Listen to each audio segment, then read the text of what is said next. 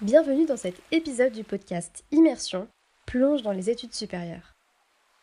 Tu veux trouver les études supérieures qui te correspondent?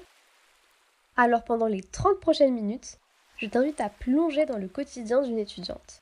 Au cours de cet épisode, elle te partagera son expérience dans les études qu'elle suit, te parlera des raisons qui l'ont amenée à suivre ce parcours et te transmettra ses secrets pour réussir.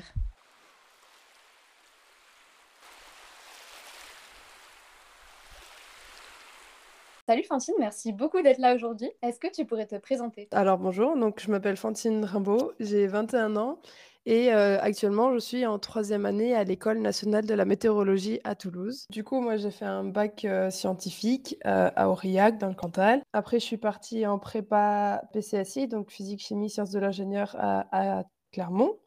Donc j'y suis restée deux ans. Après, j'ai fait donc psy, physique, sciences de l'ingénieur.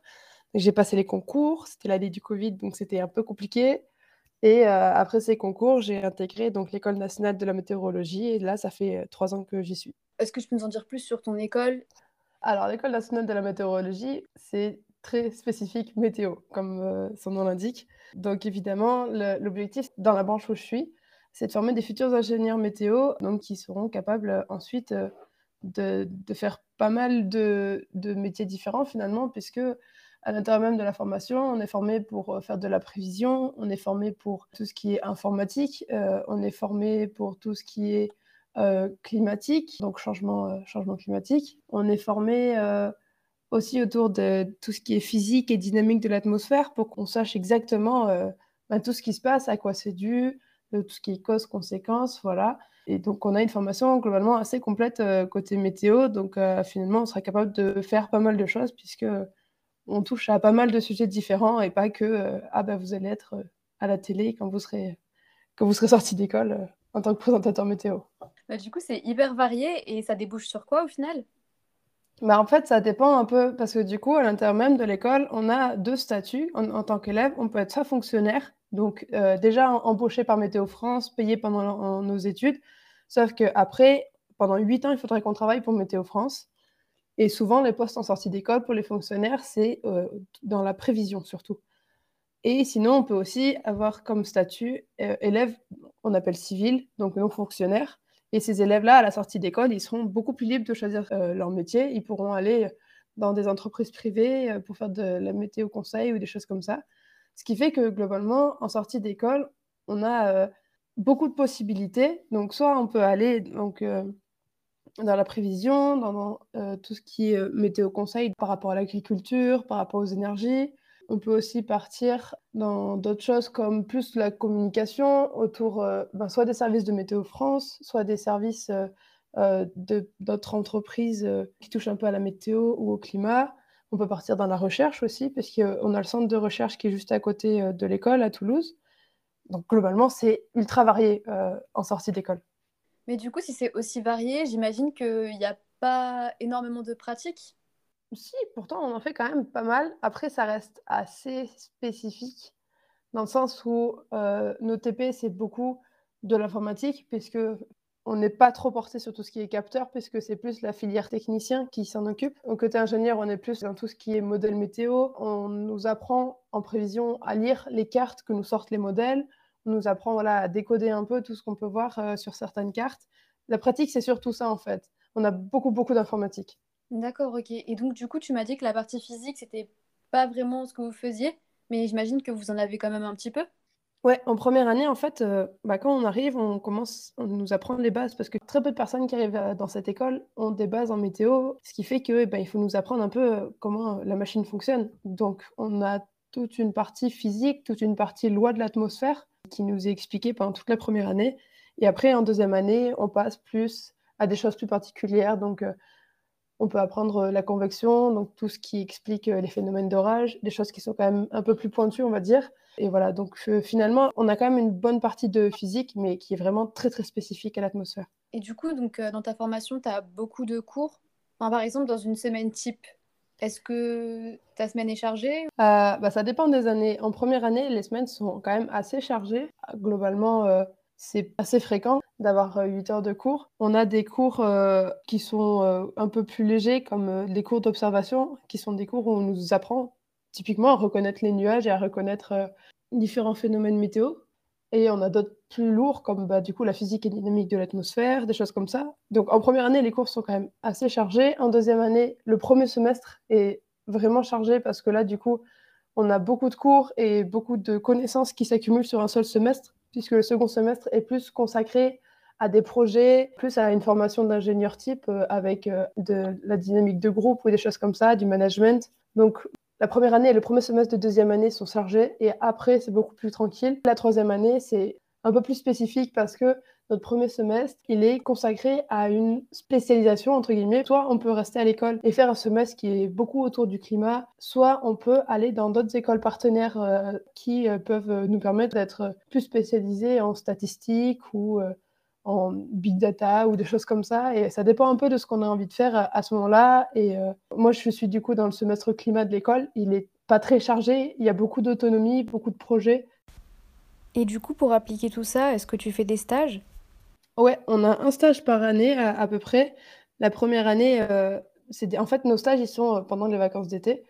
la première année, c'est un stage vraiment connaissance de l'entreprise où tu peux globalement faire ton stage un peu où tu veux. L'intérêt, c'est juste que tu vois comment euh, fonctionne une entreprise, comment, euh, comment ça peut se dérouler pour toi, euh, faire tes premiers entretiens d'embauche, faire ton CV, des lettres de motivation. Voilà, c'est vraiment plus la connaissance de, de, ce que l'entreprise peut t'apporter. Ensuite, en deuxième année, on a un stage de trois mois à faire. On est encouragé à partir à l'étranger. C'est même vivement recommandé, si possible dans un service météo, pour commencer à avoir un peu ben, le travail sur le terrain, euh, ce que ça donne pour nous. Et puis, en plus, étoffer nos, connaissances euh, en langue, si possible en anglais, pour euh, que ça commence à marcher un peu mieux pour nous, pour voir voilà, ce qu'on vaut sur le terrain. Et enfin, en troisième année, on a un stage de six mois le projet de fin d'études qui, là, est dans une entreprise en France, donc soit Météo France, soit ailleurs, pour voir ce qu'on vaut sur le long terme, on va dire, juste avant de nous laisser partir de l'école. Du coup, tu viens de me parler de langue. L'anglais, ça, c'est sûr que tu en as. Mais est-ce qu'il y a aussi possibilité d'apprendre d'autres langues? Du coup, au niveau des langues, on a la possibilité euh, de faire soit de l'espagnol, soit du russe actuellement, puisque c'est les langues où il y a le plus de personnes qui euh, avaient demandé pour faire cours. Donc, il y a des professeurs euh, qui sont là pour ça, qui sont pas à l'école même, mais qui viennent d'autres écoles de Toulouse. L'allemand, il n'y avait pas assez de personnes, du coup, ils n'ont pas pu faire venir de professeurs. Et pareil, nous, on avait demandé euh, à faire japonais. On était un, bon groupe, mais on n'a pas trouvé de professeur cette fois-ci. Euh, contrairement à l'anglais qui est directement euh, inclus dans l'emploi du temps, ça, ça va être des cours qui vont se passer par exemple de 18h à 19h un soir de la semaine en plus. Comment est-ce que tu es évalué? Est-ce que tu es évalué sur tes TP Est-ce que tu as des partiels? Comment ça marche? Alors c'est un peu chaotique, on va dire, de ce côté-ci à l'école parce que on est évalué un peu en contrôle continu, mais comme nos matières, elles sont très courtes dans le temps, on va dire, on a des matières qui durent pas tout le semestre. Ce qui fait que des fois, on a par exemple 6 heures de cours avec un professeur et à la fin des 6 heures, on va avoir une ou deux heures d'évaluation. Et du coup, on peut avoir des évaluations euh, un peu tout le temps pendant le semestre en fonction de ben, quand on a fini les cours ou quand les profs peuvent euh, nous caler des cours. Et on a aussi, en plus de ça, des TP qui sont évalués de temps en temps, mais honnêtement, c'est assez rare. Des fois, c'est juste validé à la présence. Ça dépend vraiment de ce que les professeurs attendent de nous, en fait. D'après toi, quelles sont les qualités qu'il faudrait développer pour réussir dans cette formation?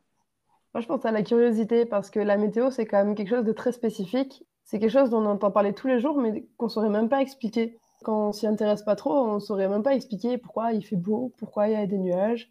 Ce qui fait que ben, c'est une des qualités, pour moi, c'est une des qualités principales. Après, il faut aussi euh, un minimum de rigueur et euh, un minimum de, d'organisation parce que c'est, c'est assez facile, on va dire, de délaisser le travail une fois qu'on est euh, entré à Météo.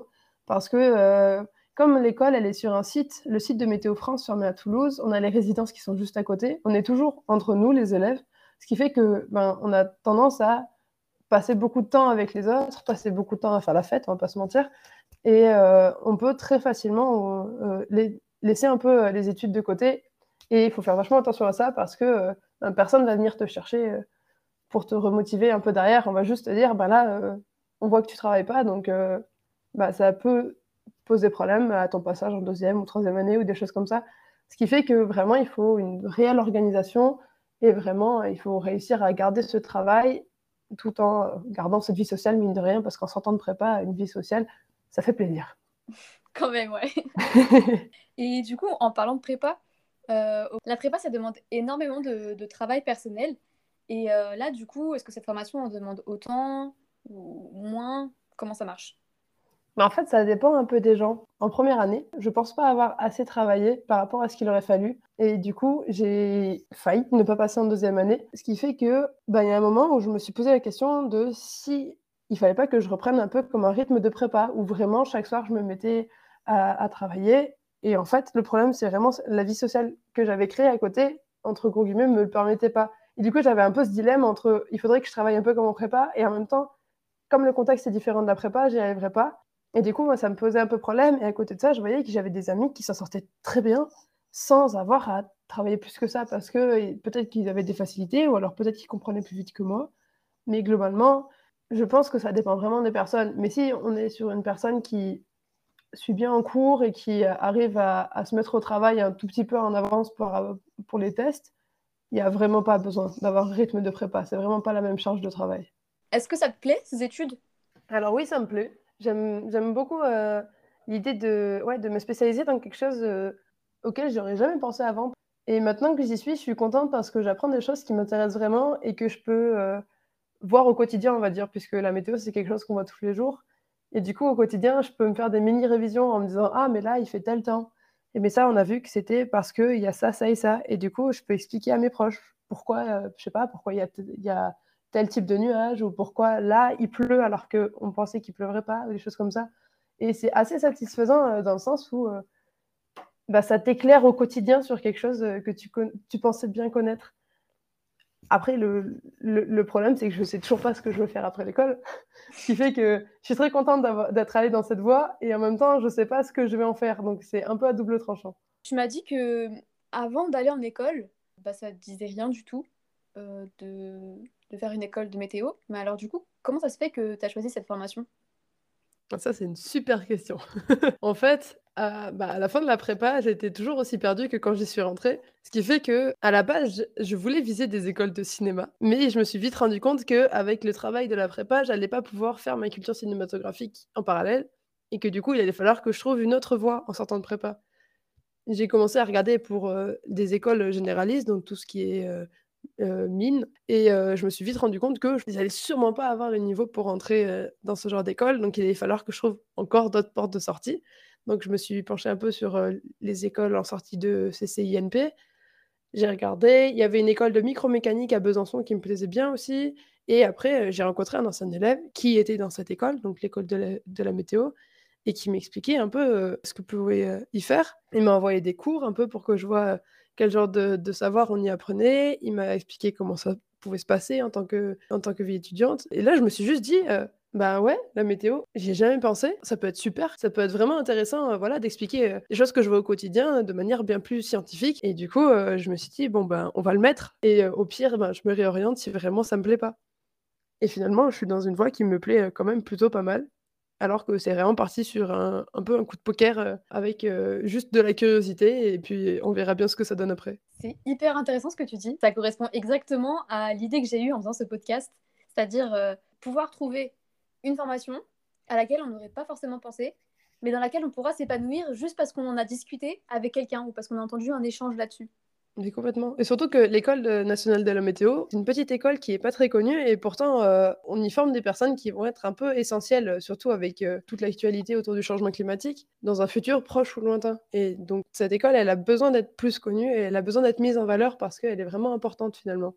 Et c'est une, je crois, des rares écoles qui forment précisément à la météo, parce qu'on a des, des formations en physique qui sont autour de l'atmosphère, mais pas spécifique, euh, spécifique météo, on va dire. Qu'est-ce que tu aimes moins dans cette formation? J'ai pas grand-chose à reprocher. Les, profs sont vachement variés, et du coup, on apprend plein de choses. Moi, ce que j'aurais envie, après peut-être de reprocher, c'est euh, le fait qu'on ait beaucoup de cours qui s'entrecroisent et qui disent un peu la même chose, mais sans dire la même chose. Comme l'école est petite, il y a une rigueur qui manque un peu à la direction des études. On est vachement proche de nos professeurs, on est assez proche aussi euh, de notre chargé d'études, du directeur, mais euh, à côté de ça, euh, des fois, on a des cours qui sont pas à leur place, ou on n'est pas au courant qu'on avait cours, ou les intervenants sont pas au courant qu'ils devaient intervenir à telle heure. Est-ce que tu as des passions ou des projets en parallèle de tes études? En parallèle, j'ai découvert pas mal euh, bah, tout ce qui est loisirs créatifs ou arts manuels. Je me suis mis à faire beaucoup de papercraft parce que du coup, j'avais le temps. C'est euh, fabriquer des structures essentiellement à base de papier. Et euh, j'ai pu aussi continuer à avoir des activités sportives. Donc, j'ai été chef du club pom-pom de l'école où ben, on crée des chorégraphies de danse, on crée des, des portées, des déplacements. Et ça, c'était vraiment intéressant. J'ai pu continuer à faire du volet aussi euh, avec le club volet euh, euh, de l'association des élèves. Et c'est trop cool parce que j'ai été obligée d'arrêter pendant la prépa. Et aussi, le fait d'être à Toulouse, ça m'a permis de me rapprocher un peu du coup du cinéma.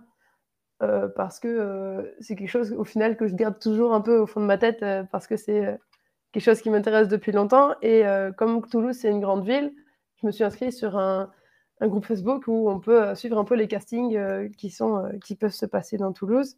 Et voilà, du coup, j'ai fait deux, deux, petits projets depuis que je suis là-bas et c'est vraiment trop cool. Et maintenant, j'ai envie de continuer. Et le fait d'avoir du temps libre à côté de l'école me permet voilà, de, de continuer à faire ce genre de choses. Mais waouh, c'est génial! C'est trop intéressant. C'est trop bien. Et j'ai fait un court métrage il n'y a pas longtemps. J'ai eu un des rôles principaux. J'étais en mode. Oh, c'est sérieux? Et ça, en vrai, je suis trop contente d'avoir pu faire ça parce que bah, c'est quelque chose, tu vois, à Aurillac, euh, j'avais très peu de possibilités. Pareil, à Clermont, j'avais pas le temps en plus. Et voilà, du coup, quand je suis arrivée à Toulouse, je me suis dit, OK, là, il y a moyen. Ah ouais, donc là, tu revis. Ah, mais vraiment. Mais trop bien. Et euh, comment est-ce que tu concilies euh, tout ça avec tes études? Je dors pas la nuit. non, non, Orvan, ouais, le rythme à l'école est, assez particulier parce que, comme je disais tout à l'heure, du coup, on est vraiment sur le site de Météo France, ce qui fait qu'on n'a pas que l'école et, nous, on a aussi donc, le centre de recherche, on a le centre euh, national de prévision, on a un centre euh, qui s'occupe de la prévision des crues. Donc, globalement, on est sur un vraiment gros, gros site qui est fermé par un poste de garde. Et ce qui fait que ben, c'est vraiment un espace que nous, on peut complètement euh, prendre, on va dire, euh, en tant qu'élève, parce qu'on a les résidences qui sont à 500 mètres de l'école, même pas à 200 mètres de l'école. Et euh, ce qui fait que bah, on est toujours sur ce site et on est toujours un peu la tête, on va dire, dans l'école, parce que finalement, euh, on y est juste à côté. Et même des fois, on y va le soir pour finir deux, trois trucs, ou alors si on a des trucs à, imprimer ou des choses comme ça, on peut y aller facilement. Ce qui fait que globalement, on vit un peu toujours avec l'école dans un coin de notre tête. Donc, euh, au niveau du rythme, euh, ouais, ben, on, ne travaille pas énormément et des fois ça suffit. Mais après, souvent, euh, quand on a une période où on a plusieurs tests, là, vraiment, tout le monde se met à travailler un peu. On peut aller travailler du coup dans les salles de l'école. Des fois, je restais jusqu'à tard dans les salles de l'école. Mais dès qu'on a une période sans test, ben, il n'était pas rare qu'on passe des semaines entières où on travaillait très très peu, ou le strict minimum. Euh, et, ça suffisait. Et du coup, on avait le temps de faire des choses à côté. Et en plus de ça, je dors pas la nuit. C'était, on va pas se mentir. et du coup, euh, maintenant que tu vis ta meilleure vie, qu'est-ce que tu dirais à la personne que tu étais euh, en prépa? Waouh, lâche rien, parce que ce que tu es en train de faire, c'est un mal pour un bien. Et comme tu donnes ton max, tu vas forcément finir par être récompensé, même si tu en doutes. Tu le fais pour un avenir meilleur et ça va le faire. Est-ce que tu as déjà été amené à faire euh, des sacrifices pour ces études? Je pense en premier lieu à mes vacances d'été, parce que bon, globalement, euh, comme euh, on finit souvent les cours mi-juin, fin juin, les stages ils se déroulent obligatoirement sur les deux mois d'été, ce qui fait qu'on n'a vraiment aucune pause l'été. Cet été, je suis partie en Norvège pour faire un stage. C'était super. Mais tu vois, je suis partie fin juin et mon stage, il s'est fini mi-septembre et je reprenais les cours le lendemain de quand je suis revenue de Norvège. Qui fait que j'ai eu absolument aucune pause. Là, c'était un peu lourd. Ok, ok. Mais par contre, euh, trop trop bien la Norvège. J'ai fait une oui. sur ça. tu peux nous en dire plus? Bien sûr. Donc, je suis partie trois mois à Oslo dans l'Institut euh, national météorologique. J'étais dans la partie euh, recherche sur la qualité de l'air. Donc, c'était super intéressant parce que la qualité de l'air, c'est pas quelque chose qu'on creuse particulièrement à l'école. Et du coup, ça m'a permis de voir quelque chose d'un peu nouveau, on va dire. C'était essentiellement de l'informatique, mais euh, j'ai pu euh, découvrir euh, un pan de, la météo que je connaissais pas tant. Et en plus de découvrir la recherche, ça m'a permis de me rendre compte que finalement, c'était pas aussi, on va dire, frustrant que ce que je pensais, parce que tu peux passer des journées entières, tu sais, à faire des choses qui au final donnent rien. Bah, c'est pas grave parce qu'après, tu peux passer des journées entières à avancer comme jamais, et ça, c'est super. Et du coup, moi, on m'avait mis sur un projet qui consistait à évaluer un modèle à partir de données qu'on avait de certains capteurs. Ce qui fait que ben, je comparais ce que le, modèle pouvait me donner avec ce que, ce que, le capteur me donnait et je disais, ben là, par exemple, sur telle couche de l'atmosphère, euh, le modèle est à peu près bon et après il sous-estime un peu. Et du coup, c'était vachement intéressant parce que je comprenais ce que je faisais. C'était assez concret. Et du coup, euh, j'arrivais à avancer. C'est trop intéressant. C'était trop cool. C'était à la capitale, quoi. C'est pas, pas, dans un village perdu. Euh. Ah ouais, non, mais Oslo, c'est une ville incroyable. C'est trop beau. C'est une ville qui est, on va dire, vachement aérée parce que du coup, tu as plein d'espaces verts. Et dès que tu sors, on va dire, au nord de la ville, tu es directement dans les montagnes et dans la forêt. Et j'ai tapé mes meilleurs randos parce que c'est vraiment trop, trop facile en fait d'aller dans la nature. Et c'était trop bien. vas-y, là j'ai envie de partir à Oslo du coup. Mais vas-y ma petite, à l'occasion, vas-y fonce. La Norvège c'est trop cool. Les Norvégiens ils sont trop cool, ils parlent trop bien anglais et ils sont ah vraiment trop gentils tous les Norvégiens ont un niveau d'anglais assez incroyable. Et en plus, à l'Institut météorologique, il n'y a pas que les Norvégiens. Ce qui fait que bah, la langue principalement parlée là-bas, c'est l'anglais. Du coup, s'il y a des personnes qui sont intéressées euh, par Oslo.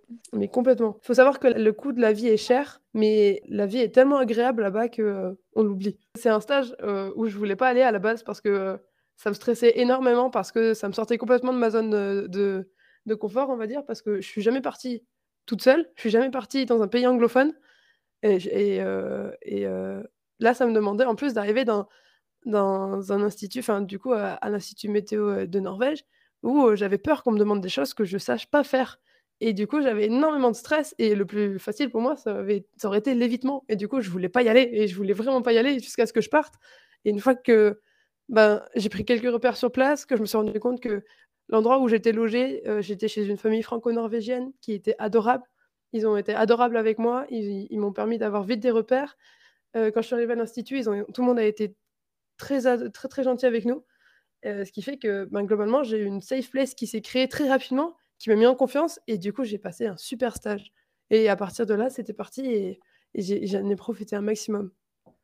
Ok, mais c'est hyper rassurant comme témoignage. Parce que franchement, c'est vrai que ça fait peur. Surtout quand on a toujours été en France et tout. Euh. Mais complètement, mais vraiment. Mais euh, quand je voyais tous mes potes qui avaient trop hâte de partir et que t'es en mode ça va être super, j'étais en mode non, ça va pas être super, non. Il va y avoir que des choses stressantes, ça va pas le faire. mais trop, trop bien. Du coup, maintenant, on va parler de la vie étudiante. Comment est-ce que tu as trouvé ton logement à Toulouse? Mais du coup, euh, c'est un peu facilité avec l'école parce que sur le site, juste à côté de l'école, on a des résidences qui nous sont réservées aux élèves. On a une chambre avec une douche, un lavabo, euh, un lit, un bureau, sanitaire en commun et cuisine en commun. Mais euh, c'est le plus pratique pour se loger parce que vraiment, on voit l'école de notre fenêtre.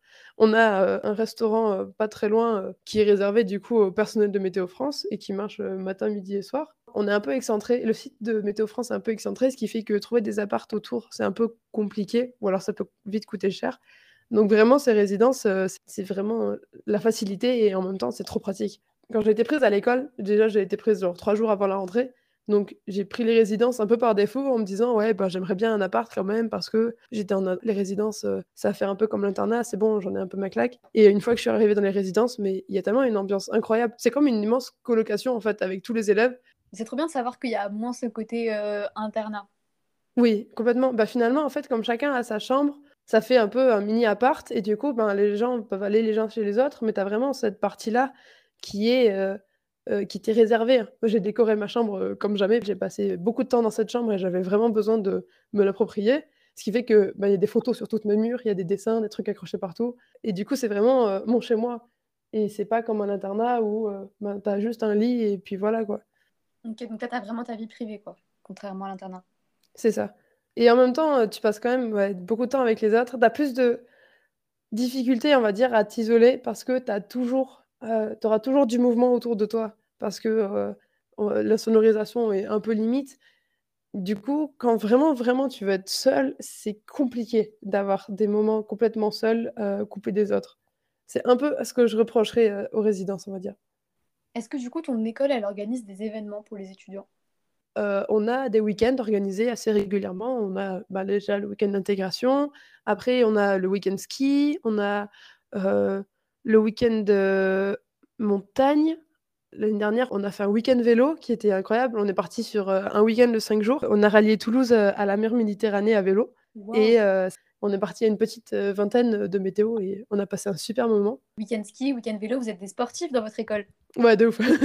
en vrai, non, on n'est pas obligé. En fait, on n'est pas obligé d'être sportif. Le week-end ski, il y a des gens qui skient pas, qui sont venus et ils avaient la possibilité d'aller aux sources thermales pendant que nous, on était sur les pistes. Ok, mais trop bon délire aussi.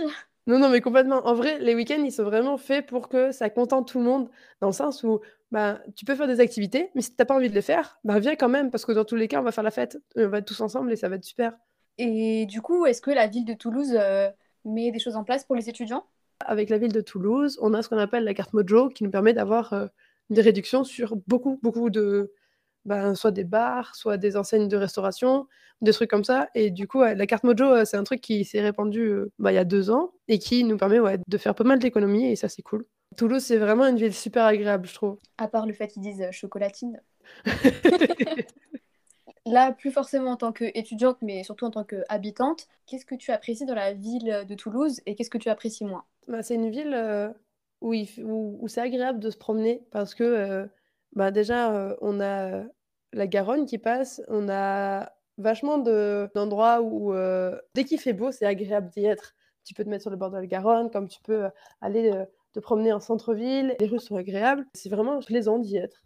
Et puis, il y a quand même pas mal d'infrastructures qui sont accessibles à vélo. Dans la ville, tu peux aller un peu partout à vélo. Tu as pas mal de pistes cyclables, des choses comme ça. Donc, franchement, c'est une ville qui est chouette. Et puis, elle est assez dynamique parce qu'il s'y passe souvent des choses.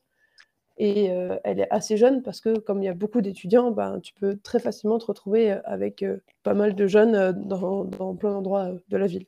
Et bah, du coup, là, en étant un étudiant convaincu par tout ce que tu dis, si on a envie de, de rejoindre cette école, qu'est-ce qu'il faut faire pour l'intégrer? Pour, on va dire en partant d'un lycéen, il faut réussir à intégrer déjà une classe, une classe prépa, donc que ce soit en PCSI, MPSI, c'est la même chose. Euh, et il faut passer les concours. Alors, je crois que maintenant, l'école, elle est sur les mines. Ouais, il faut passer euh, par les, concours euh, de mines. On peut aussi, je crois, intégrer sur dossier après avoir fait la fac. Mais je ne m'avancerai pas parce que je ne sais pas exactement comment ça se passe. Et après, donc ça, c'est pour la filière ingénieur. Et il y a aussi la filière technicien pour des gens qui intègrent directement après le bac.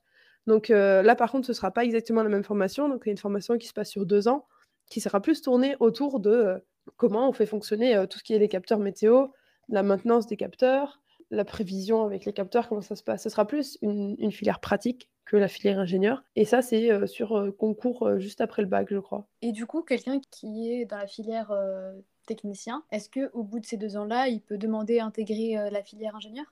Ouais, il y a un concours interne euh, à la fin de la filière. Alors, je crois qu'il faut faire deux ans.